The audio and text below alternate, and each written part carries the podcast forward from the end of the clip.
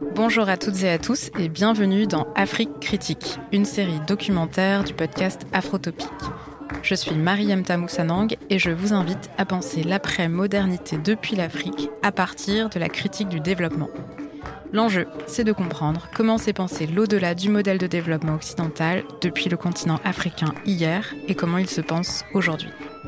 C'est déjà le dernier épisode de la série et je suis ravie que le dernier mot revienne à Mariama Diallo.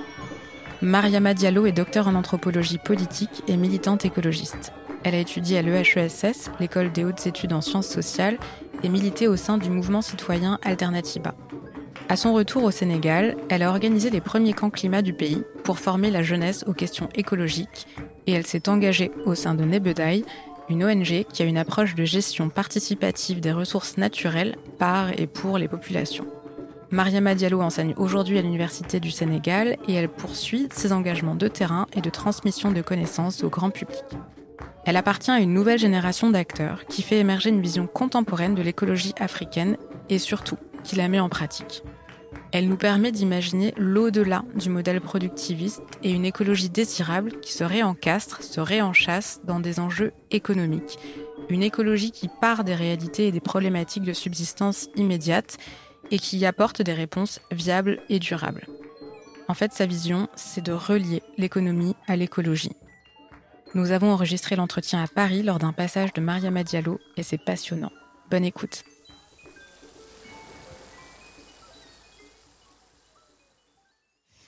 Bonjour Mariama Diallo. Bonjour Mariamta.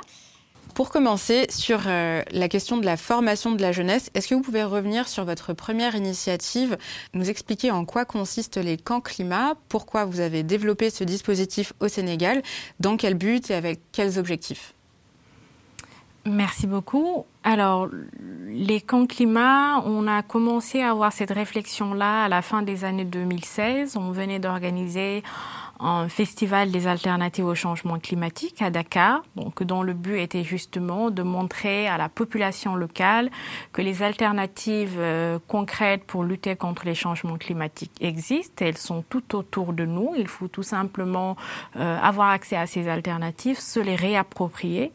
Et donc, en organisant ce festival-là, on avait euh, mobilisé près de 200 bénévoles, 200 jeunes, vraiment âgés de 18 à 35 ans euh, et plus. Et on s'est rendu compte que l'envie d'agir était là. Les gens étaient engagés, ils étaient motivés, ils voulaient faire vraiment quelque chose pour, avance, pour faire avancer cette cause climatique-là. Mais en même temps, euh, il y avait... Euh, il y avait de vrais problèmes en fait de, de, connaissances, de compétences, notamment à la fois sur la question des changements climatiques. C'est quoi concrètement les changements climatiques? Quelles sont les politiques internationales qu'ils ont mises en place justement pour endiguer ce phénomène-là? Quelles sont les alternatives qui existent?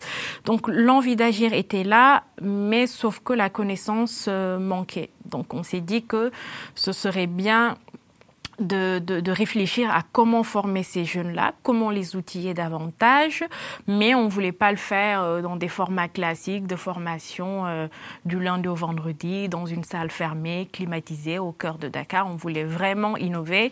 On voulait que ça soit une expérience de formation qui puisse marquer ces jeunes-là et qui puisse aussi euh, les permettre d'agir à la sortie de ces, euh, de ces formations-là. Donc, on a imaginé les, les, les, camps climat. Moi, auparavant, j'étais déjà, je militais dans un mouvement euh, qui avait expérimenté ces camps climat-là. Et l'idée, c'était d'en faire un au, au, Sénégal. Et donc, le, le premier objectif, c'était justement de pouvoir former les jeunes aux enjeux théoriques des changements climatiques, mais également aux, euh, aux alternatives qui existaient. Euh, concrètement sur le terrain. Je pense à, l'agriculture euh, saine et durable, aux énergies, aux alternatives énergétiques, etc. Donc autant de solutions que les jeunes ne connaissaient pas forcément, et le fait d'organiser un camp de formation leur permettrait de pouvoir les découvrir pas seulement de pouvoir les découvrir, mais de voir aussi concrètement comment ça se passe pour qu'à la sortie de ce, euh, de ce camp-là, qu'ils puissent eux-mêmes expérimenter, euh, expérimenter ces alternatives. L'autre objectif de ce camp-là, c'était aussi de rompre un peu on va dire, avec les méthodes militantes euh, qui sont expérimentées depuis des dizaines d'années. Je pense que, euh, en tout cas, on était nombreux à penser que ces méthodes-là sont en train de s'essouffler. Euh, la marche, les grèves, etc. Effectivement, c'était très pertinent peut-être à une époque, mais aujourd'hui, à l'heure des réseaux sociaux, à, à l'heure de la modernité, entre guillemets, on a également une population qui est extrêmement jeune. Peut-être que ces, euh, ces formes de militantisme-là ne leur parlent pas forcément. Et donc, on, voulait innover, on voulait faire quelque chose, en fait, a priori, qui pourrait les attirer. Euh, et de ce fait, ça leur permettrait aussi de découvrir euh, bah, c'est quoi les, enjeux des changements climatiques, quelles sont aujourd'hui les problématiques écologiques auxquelles euh, euh, nous sommes confrontés en tant que communauté locale dans le pays sahélien, le pays qui a son économie quand même, qui a une économie très dépendante des, écosystèmes, etc. Et le fait d'être, d'avoir choisi cette entrée-là par un camp climat qui est tout simplement un, une sorte de camp de vacances, euh, mais où les gens aussi sont, sont, sont, formés. Le choix du lieu était très très important, donc on a choisi un lieu quand même qui est à la fois symbolique en termes de, de, de, de, tourisme durable, qui est l'aire marine protégée du Bambou, et la première aire marine protégée du Sénégal, mais qui est aussi symbolique sur la question écologique, parce que les aires marines protégées sont aujourd'hui des alternatives de lutte contre les changements contre les changements climatiques et le troisième objectif. Comment ça, c'est des alternatives? Comment ça, les aires marines protégées sont des alternatives? Alors, les aires marines protégées, en fait, ce sont des îlots de protection qui, justement, contribuent à, contribuent à, la, à maintenir la biodiversité marine et côtière. Et donc, dans ce sens-là, euh, ça permet, justement, de réduire l'exploitation excessive des ressources, notamment halieutiques. Et donc, par ce biais-là, aujourd'hui, les aires marines protégées sont considérés comme des outils nous permettant euh, de réduire euh, cette exploitation-là qui est faite des ressources halieutiques. D'accord, donc des écosystèmes un peu euh, protégés, préservés, ça. dans lesquels on ne peut pas s'adonner aux Tout mêmes à fait, la pêche elle est interdite, il y a toutes les formes d'exploitation, en tout cas ils sont, ils sont interdites. Et de ce fait ça constitue des îlots de... Euh, des îlots de préservation de la biodiversité. Euh, quand vous faites des comparaisons entre ces aires marines protégées-là et les, autres eaux où l'exploitation est permise, vous voyez complètement la différence en termes de taille des ressources halieutiques, mais aussi en termes de, peuplement, c'est-à-dire de quantité des ressources euh, qui y sont. Le troisième objectif, c'était d'emmener les jeunes, en fait, à, se former à travers euh, à travers le vécu en fait. Mmh. C'est-à-dire que aujourd'hui on peut tout à fait vous dire on vous forme à l'agriculture biologique, on vous forme à la gestion des déchets, mais si ça reste théorique, on va dire devant un écran, devant une personne qui vous sort un discours, c'est pas la même chose que quand vous mettez la main à la pâte, quand on vient, on vous dit ben écoutez euh, aujourd'hui nous allons voir comment recycler un sachet plastique par exemple en pavé euh, en, en pavé que l'on peut utiliser euh, enfin, dans les rues ou dans des maisons, etc. Et le fait d'avoir euh, d'avoir misé sur, sur ces... Euh, sur ces choses vraiment concrètes, ça a permis à ces jeunes-là de voir que c'était possible en fait. C'est-à-dire que quand on parlait d'alternatives, euh, quand on parlait de changement, c'était quelque chose qui était très très lointain pour, pour eux. C'était très abstrait.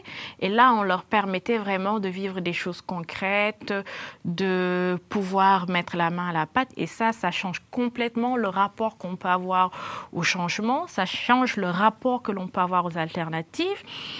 Et ça permet aussi une chose très importante de voir que finalement, ben, toutes ces alternatives-là qui sont proposées, elles sont pas ringardes en fait, elles, euh, elles, elles, elles, nous laissent dans peut-être cette sorte de modernité dans laquelle nous voulons rester. Ça ne nous euh, ramène pas dans le siècle précédent et ça c'était extrêmement important parce qu'encore une fois, on, euh, s'adressait à un public jeune, à un public qui avait envie de voir de l'innovation, qui avait envie de voir des choses nouvelles.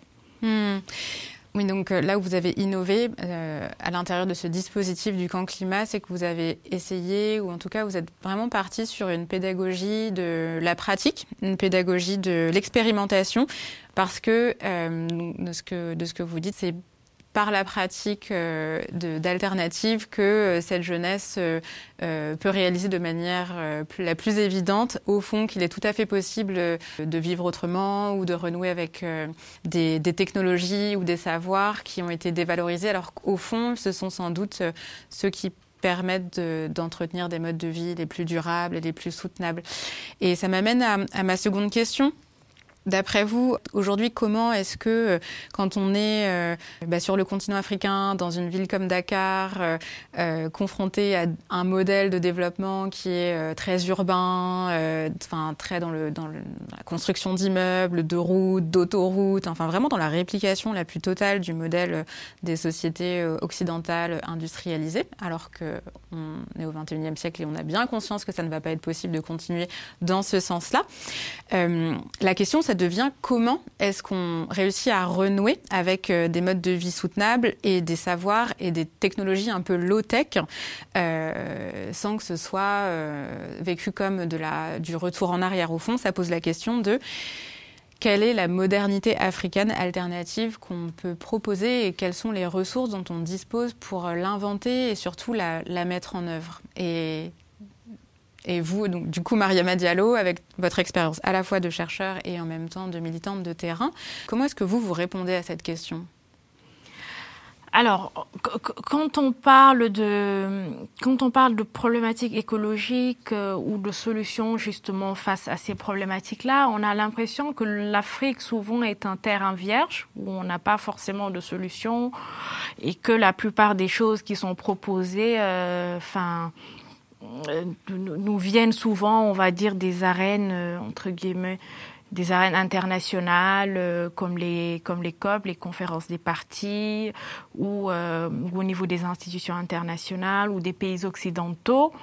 Et, donc, on, on, finalement, comme le développement, comme ça a été le cas justement euh, euh, du développement, de la modernité, euh, l'Afrique doit un peu suivre l'Occident, euh, enfin, dans ses différentes étapes pour accéder à une certaine croissance, pour accéder à un certain développement. Sur la question de l'écologie, on réplique à peu près euh, le même modèle en fait. C'est finalement des solutions qui sont proposées, c'est des technologies, c'est des innovations, etc., qui nous viennent d'ailleurs et qu'on doit mettre en place pour, euh, entre guillemets, pouvoir sauver le climat. Or, dans cette démarche-là, on oublie que euh, l'Afrique a des potentialités. L'Afrique a déjà développé des solutions en matière de préservation du, de la biodiversité, en matière de, euh, développement socio-économique euh, basé sur les écosystèmes, basé sur le respect sur le respect de la nature, et ce depuis très très longtemps.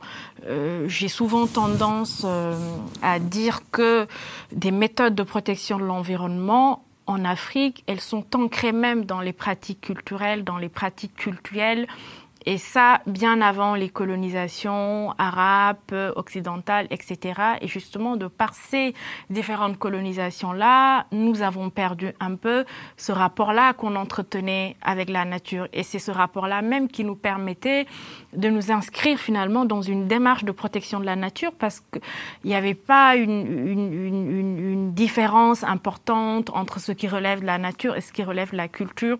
C'était vraiment en harmonie. Et donc, il y avait euh, énormément de solutions, énormément de pratiques de vie, de pratiques culturelles qui permettaient euh, de protéger la nature. Donc, finalement, avec ces deux colonisations-là, il y a une rupture euh, extrêmement importante et il faut aussi, il faut aussi rappeler que la colonisation est là et, il a été à l'origine d'une destruction des écosystèmes. Quand on voit par exemple le développement des cultures de rente, où on rasait des, des milliers et des milliers de forêts pour pouvoir euh, produire du cacao, pour pouvoir produire de l'arachide au Sénégal, etc.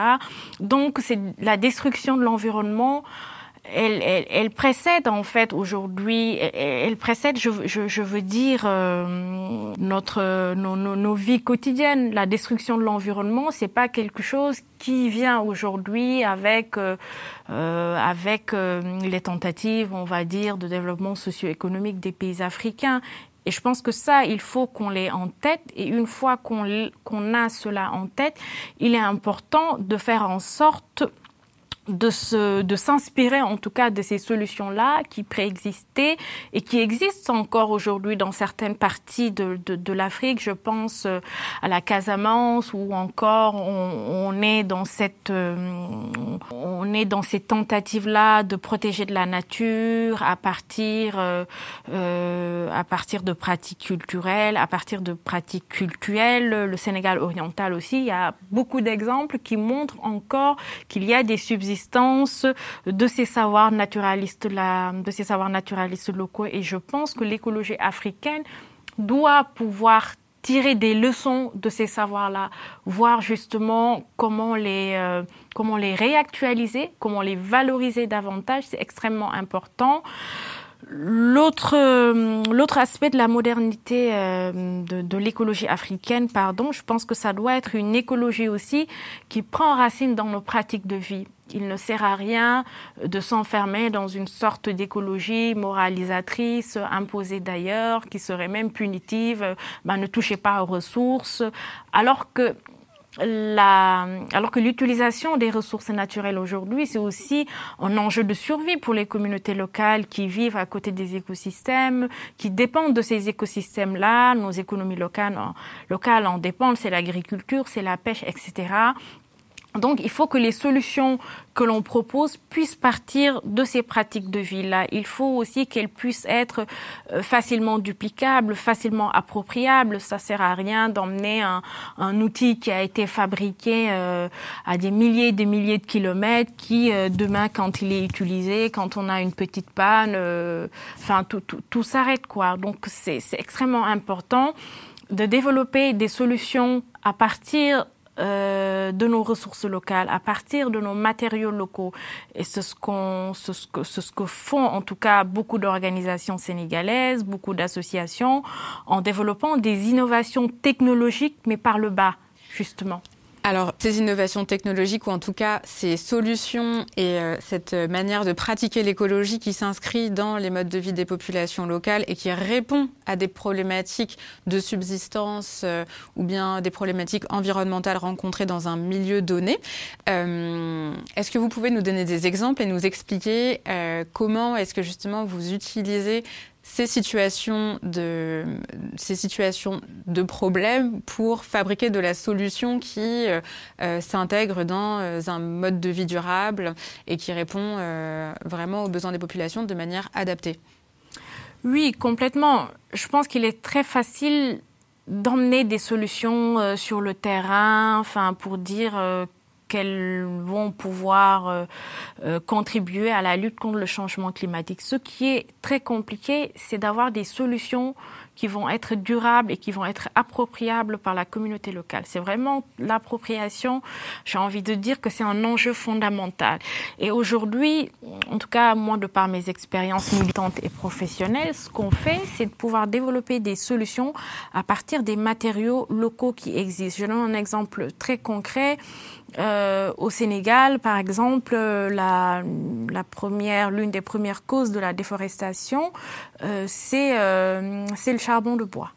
C'est-à-dire? C'est le charbon de bois qui est utilisé pour faire la cuisine, euh, etc. Donc, Donc si on a, on, coupe, les arbres justement pour en faire du, mm. du, charbon de bois. Effectivement, il y a d'autres usages euh, euh, comme les meubles, etc. Mais la, la, la principale cause de déforestation, c'est pour faire du charbon de bois parce qu'il y a pour préparer, pour cuisiner. Pour cuisiner a besoin. tous les jours. Tout à fait. Donc c'est un enjeu vraiment, c'est un enjeu vital et c'est pour ça aussi que je parlais d'écologie moralisatrice tout à l'heure parce que vous pouvez pas dire aux gens, bah, arrêtez de, de cuisiner, c'est de dire aux gens arrêtez de manger concrètement. Et donc euh, et donc ce qu'on ce qu'on fait, c'est effectivement on, on initie des campagnes de reboisement avec les communautés locales parce que ça permet aussi de pallier à la déforestation mais on essaie aussi de prendre le mal à la racine, c'est-à-dire de, de, de, produire finalement un combustible qui peut se substituer justement au charbon de bois et qui permet à ces communautés locales-là de pouvoir continuer à faire, euh, enfin à faire la cuisine tous les jours parce que c'est un enjeu vital. Et c'est ainsi qu'on a avec euh, les communautés locales et des, euh, et des, des, gens qui sont dans l'innovation, réfléchi sur du, sur du charbon de paille. La paille, c'est quelque chose, c'est de la biomasse en fait qui est disponible euh, à la fin de chaque hivernage, au mois de décembre, au mois de janvier, et, souvent même cette paille-là, elle peut être problématique parce qu'elle contribue euh, aux feux de brousse, etc. Et donc c'est de voir comment récupérer cette paille et d'en faire un combustible, c'est-à-dire d'en faire un charbon qui peut être utilisé au quotidien par ces femmes-là et euh, qui permet en même temps de lutter contre la déforestation. Donc ça permet de sauver doublement la forêt parce que ça évite les feux de brousse et ça évite également les mains tout coups pour faire du charbon de bois. Et bien entendu, on est dans la, dans la récupération locale on est dans des formations pratiques pour les femmes et les jeunes qui le souhaitent. Et ça, ça permet euh, une, une, durabilité de ce produit-là, parce que la matière, elle est là. On est sûr que de la paille, on va en avoir chaque année, parce que chaque année, il va pleuvoir et il y aura de la paille derrière. Donc, c'est des solutions comme ça, euh, basées sur nos ressources locales, basées sur des formations à des, euh, sur des formations également euh, très très concrètes qui vont permettre que ces solutions-là soient duplicables euh, derrière.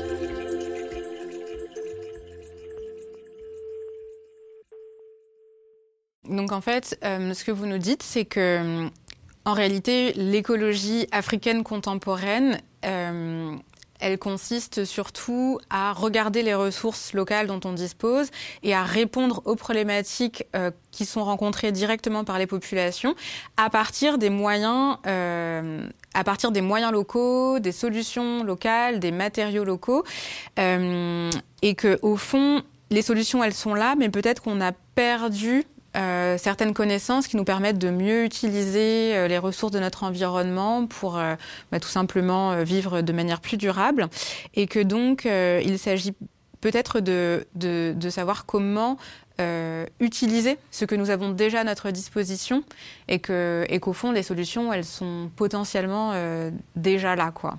Est-ce que c'est un peu ça, cette idée que cette euh, écologie africaine, s'appuierait sur ces deux piliers de savoir utiliser ce, dont nous disposons et en même temps pour répondre à des problématiques qui sont celles que nous rencontrons euh, de la manière dont nous les définissons à partir de, des modes de vie euh, réels des populations et non pas des modes de vie importés ou d'autres problématiques qui sont formulées à l'extérieur et qui ensuite nous reviennent avec des solutions qui ne nous correspondent pas nécessairement. Oui, complètement. C'est-à-dire qu'il y a deux niveaux. Il y a le premier niveau des... Euh, le premier niveau, c'est comment, en fait, euh, quand on parle, par exemple, à une femme euh, qui est dans un village très, très reculé, comment on lui parle de la problématique écologique? Il faut absolument, en fait, remettre cette problématique-là en lien avec ses pratiques de vie, avec ses pratiques quotidiennes. Quand vous lui parlez de changement climatique, d'augmentation des gaz à effet de serre, effectivement, ça va, ça va pas lui parler. Quand vous allez lui dire que, euh, enfin, vous voyez que la quantité d'huîtres euh, que vous récoltez euh, tous les jours en mer, elle diminue, là, elle va pouvoir vous faire tout un discours sur il y a 10 ans, j'avais 20 kilos par jour, aujourd'hui j'en ai 10. Mon mari qui était, qui est pêcheur, il galère aujourd'hui pour avoir des poissons la pluie, elle est extrêmement perturbée, etc. Donc, il faut ramener ça vraiment à des choses concrètes, des choses basiques de la vie de tous les jours qui parlent à ces communautés locales-là. Mais tant qu'on reste un peu dans les, dans, les discours, on va dire, très globaux, dans les choses abstraites, ça va être extrêmement compliqué.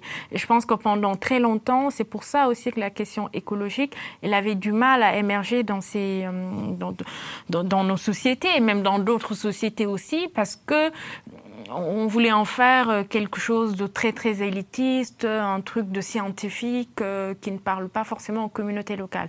Et la deuxième chose, c'est de voir comment aussi à partir justement de ces problématiques de vie, de réfléchir sur des solutions qui partent de nos ressources locales, encore une fois, mais qui puissent être mises en œuvre facilement euh, par les communautés locales. Aujourd'hui, on parle beaucoup de géosciences, de capter euh, le CO2, enfin, des, choses vraiment très, très... Euh, des, choses très techniques, très scientifiques. technologiques, en fait. Voilà. Des technologiques high-tech high-tech qui sont très très complexes et qui même si un jour elles sont elles sont développées à grande échelle je veux dire, euh, ça va contribuer à développer des relations euh, géopolitiques, euh, etc. Il y aura vraiment des enjeux de positionnement entre pays, etc.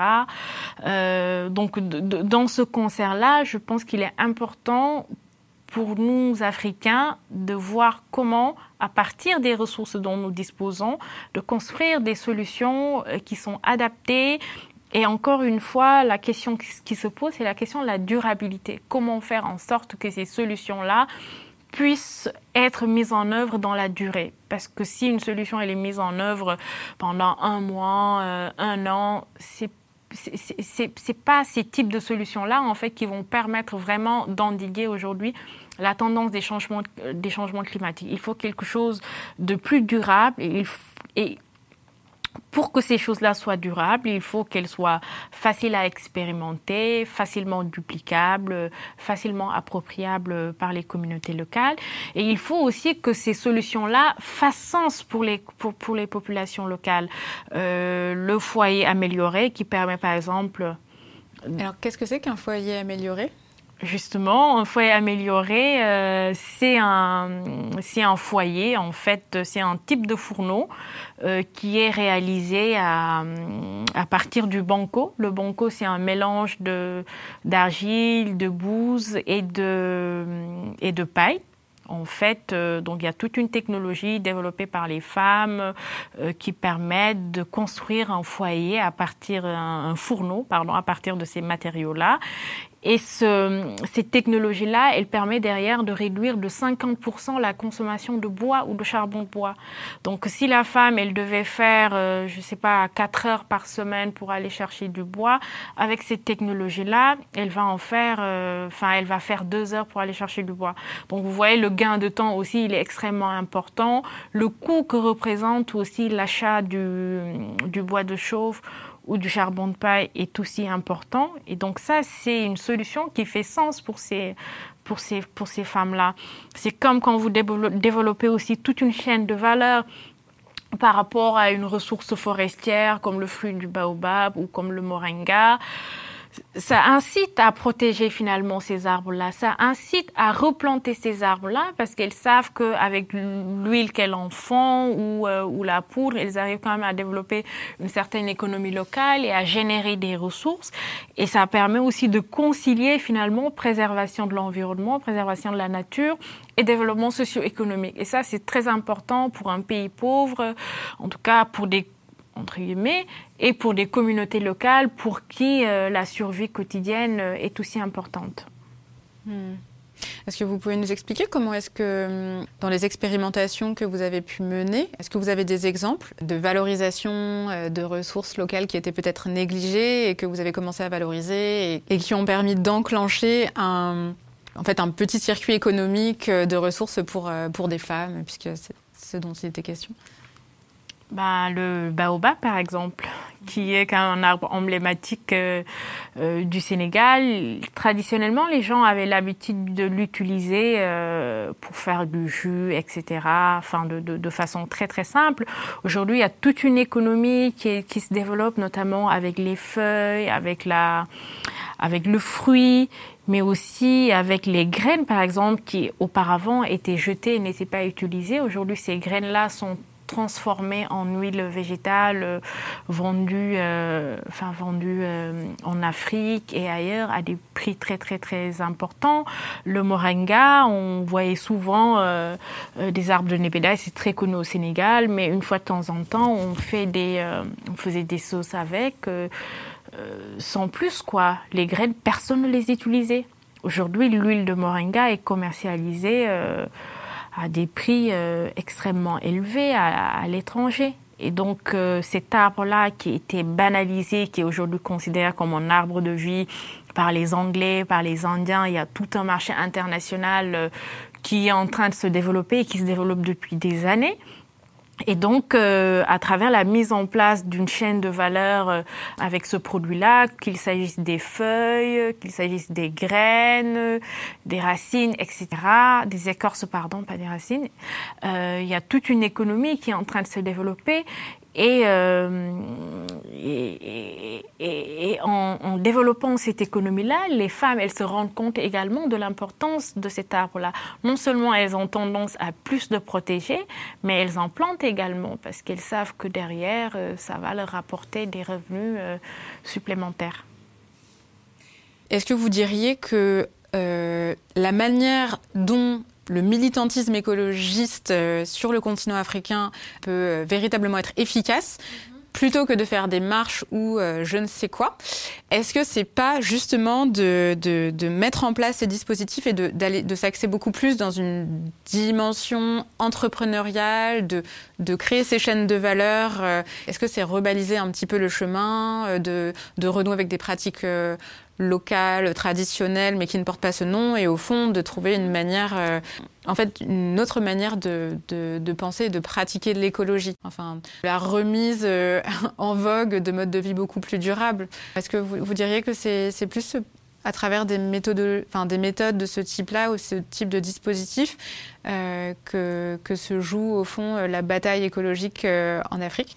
C'est l'une des pistes en fait, l'une des pistes à vraiment privilégier parce qu'aujourd'hui on, a un continent qui est en train de, de vraiment se positionner sur les questions économiques, je pense, et ça c'est important aussi de pouvoir développer une économie locale à partir de nos ressources, mais une économie qui ne qui n'épouse pas forcément les mêmes formes qu'ont qu connu l'Occident. Il y a il y a 50 ans, il y a 100 ans. Aujourd'hui, on sait que le modèle productiviste euh, de la croissance, etc., a vraiment montré ses limites aujourd'hui. Si on vit ces, ces changements climatiques-là, c'est en partie à cause de modes de production, c'est à cause de modes de consommation, etc. Et donc nous, aujourd'hui, si on veut vraiment développer notre économie, il nous faut rompre avec cette, euh, rompre avec cette vision-là et développer justement euh, des solutions économiques plus respectueuses de la nature, euh, mais qui nous permettent aussi de nous, de, de nous épanouir. C'est pas que ces, ces, ces solutions économiques-là que nous allons développés et qui sont, euh, qui sont partie intégrante de la protection de la nature euh, ne, ne, sont pas viables forcément économiquement ou ne sont pas durables. Au contraire, le fait de prendre en compte cette dimension écologique-là, ça permet euh, de penser à cette durabilité des systèmes économiques ça permet surtout de construire un lien durable, à mon avis, entre l'écologie et l'économie. Et ça, c'est vraiment fondamental. Et c'est aussi une, euh, c'est aussi un moyen, finalement, de, faire, en tout cas, d'intéresser les communautés locales, d'intéresser la population locale à la question de l'écologie. On ne peut pas, on, on ne peut pas parler d'écologie comme si c'était un, un quelque chose d'à part, quelque chose d'isolé. faut qu'on essaie de, re, de, de, de, créer des liens, de créer justement des ponts entre l'écologie et l'économie. Et ça, c'est extrêmement important. Et ça, le développement de chaînes de valeur, le développement de, de l'entrepreneuriat, d'une économie, en fait, qui se base sur les ressources naturelles, est très, très important dans ce, dans ce, dans ce sens-là.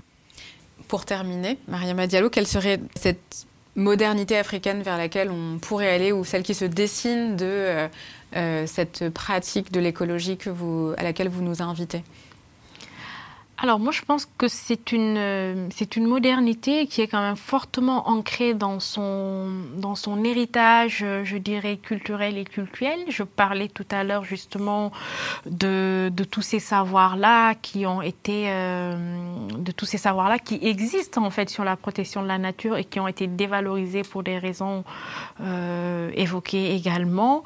Le, le, fait de prendre appui sur ces, sur ces savoirs-là, c'est quelque chose de fondamental le fait aussi de les vulgariser, donc je pense qu'il y a un travail de vulgarisation qui est euh, à réaliser tant pour ces savoirs naturalistes-là, mais pour les savoirs aussi qui sont produits, parce que on, a la chance quand même d'avoir des chercheurs qui, produisent énormément euh, de choses euh, sur ces questions-là, qu'il s'agisse sur la question de l'écologie, sur la question de la modernité, sur la question de la décolonisation, etc. Donc il est important de les vulgariser Et je pense que c'est en, les vulgarisant que déjà on va réussir à, casser un peu tous ces imaginaires, toutes ces représentations-là qu'on fait de la modernité et euh, qui, qui, forcément lieu à une réflexion sur la modernité qui est complètement extravertie et qui ne prend pas, en tout cas, source dans nos dans nos racines, dans ce que nous avons de, fondamental, mais c'est aussi une, modernité qui prend appui, euh, qui, prend appui sur ce qu'on a de, sur ce qu'on a de plus actuel. Il y a énormément d'innovations qui sont en train d'être euh, pratiquées. Je, parlais des foyers améliorés, je parlais du charbon de paille. C'est des choses à valoriser, effectivement, à développer davantage pour que ces, ces pratiques-là puissent, euh, puissent passer euh, à, à, grande échelle. Euh, mais est-ce qu'il ne faudrait pas faire attention à ce que quand on lit la question de l'écologie à celle de l'économie, avec un discours euh, qui euh, parle d'une écologie qui doit s'appuyer sur l'économie, qui, euh, utilise le canal du marché pour mettre, en, place des solutions, est-ce qu'il ne faut pas faire attention à ce type de, discours qui, qui relie l'écologie et l'économie? Oui, bien sûr, mais c'est pas pas le même type d'économie. Euh, c'est pas l'économie euh, entre guillemets des multinationales où on parle pas du marché de carbone euh, ou, euh, ou, de la compensation. On parle surtout d'une économie locale portée par des communautés locales, portée par des euh, euh, par des PME qui justement font attention à ce, qu'ils font. Je crois que l'enjeu fondamental, c'est justement de pouvoir développer encore une fois une économie qui est respectueuse de la nature. C'est qu'en fait, la protection de la nature, l'écologie et les pensées en amont même de l'activité économique ou au moment même de développer l'activité économique. Ce qui est différent pour les grandes multinationales qui souvent gardent les mêmes modes de production, gardent les mêmes procédés, etc. Et euh, finalement font du RSE par la suite ou vont acheter des crédits carbone pour pouvoir justement compenser euh, les émissions de gaz à effet de serre. Euh, qu'elles émettent. Donc c'est complètement différent en tout cas. Et c'est justement aujourd'hui, je pense, le fait de développer euh, cette, cette économie locale-là, basée sur les ressources naturelles, c'est aussi une aubaine en fait pour ne pas tomber dans la, dans la grande industrialisation portée par les multinationales. Au, au contraire, et, elle nous sauve en fait de cette économie-là euh, qui a montré ses limites aujourd'hui. Hmm. Oui, donc euh, il y aurait peut-être, euh, ce serait cette écologie-là et cette écologie ancrée dans une certaine économie qui existe déjà, en fait, une économie euh, locale, durable, qui se vit à une petite échelle, de petites communautés. Au fond, c'est peut-être l'occasion de faire un gros travail sur l'économie elle-même et de montrer qu'il existe différentes pratiques de l'économie et différents types d'économie et que quand on parle de cet énorme agrégat et euh, qu'on mélange plein de choses euh, qui n'ont juste rien à voir ensemble, ça ne nous permet pas de vraiment discerner ce qui se joue et que faire ces distinctions, ça nous permettrait de voir quel type d'économie est-ce qu'on a envie de renforcer et vers lesquelles est-ce qu'on peut s'orienter et, euh, mettre des efforts euh, et développer des chaînes de valeur à l'intérieur de certains circuits euh, plutôt que d'autres. Merci beaucoup Maria Diallo. Ben, merci à vous.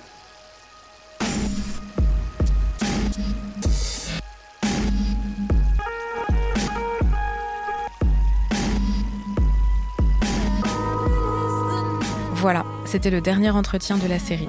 Alors en guise de conclusion, je vous partage ce que ça m'inspire. Je ne peux pas m'empêcher de penser que la rupture dont il a beaucoup été question dans les épisodes précédents, la rupture avec le modèle productiviste ou bien la notion de déconnexion mise en avant par Samir Amin pour s'extraire du système capitaliste globalisé, cette rupture pourrait finalement prendre la forme d'un lien et s'achever dans une nouvelle manière de nous relier. De nous relier d'abord à nous-mêmes. Est-ce que l'on peut dire que rompre, c'est se relier autrement? Est-ce que réenchasser l'économie dans l'écologie, le politique dans le social, etc., est-ce que ça, ça n'est pas un imaginaire puissant de l'après-modernité? On pourrait envisager que la grande dynamique d'émancipation du XXIe siècle soit en réalité un grand mouvement de réencastrement, que tout s'articule et se relie avec plus d'acuité et de densité. Et les premiers contours à suivre, ce seraient ceux dessinés par les limites des ressources planétaires. À suivre. Je vous laisse sur cette réflexion ouverte. Merci pour votre écoute. C'était la première saison de Afrique Critique et j'espère qu'il y en aura d'autres. Merci infiniment à toutes les intervenantes et tous les intervenants qui ont parlé à mon micro. Merci à Someboy et à Georges pour leur indéfectible soutien et leur compagnie qui est ma définition du bonheur et de la joie collective. Merci au campus de l'Agence française de développement qui nous a fait confiance en soutenant ce projet. Et merci à toute l'équipe qui a travaillé de près ou de loin à la réalisation de cette série. Réa, Victor, Clara, Eden et les autres. Afrotopic est un podcast indépendant, produit et réalisé par Mariam Tamoussanang. Écriture, réalisation et montage, Mariam Tamoussanang. Prise de son, Georgette Koulibaly. Mixage, Victor Donati. Musique, Eden Tinto Collins. Et graphisme, Clara Brandt. Tous les entretiens de la série sont à retrouver en vidéo sur la chaîne de Someboy. Je mets le lien dans la description. Et pour bien commencer dès la rentrée, vous pouvez soutenir le podcast Afrotopique et la nouvelle saison avec un abonnement mensuel sur Tipeee. Le lien est aussi dans la description. Merci beaucoup et à bientôt.